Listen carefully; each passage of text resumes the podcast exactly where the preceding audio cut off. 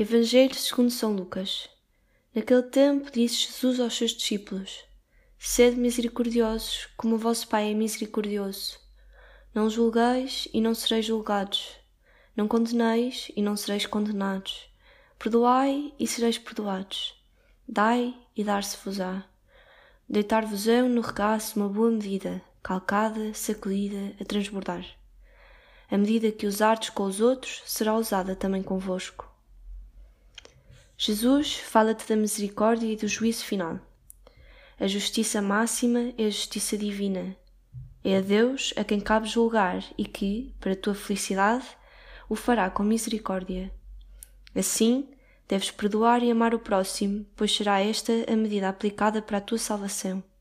Se atuares com misericórdia, acabas por colher o que semeias para o bem da tua alma. Aproveita para ver a proposta que temos para o dia de hoje.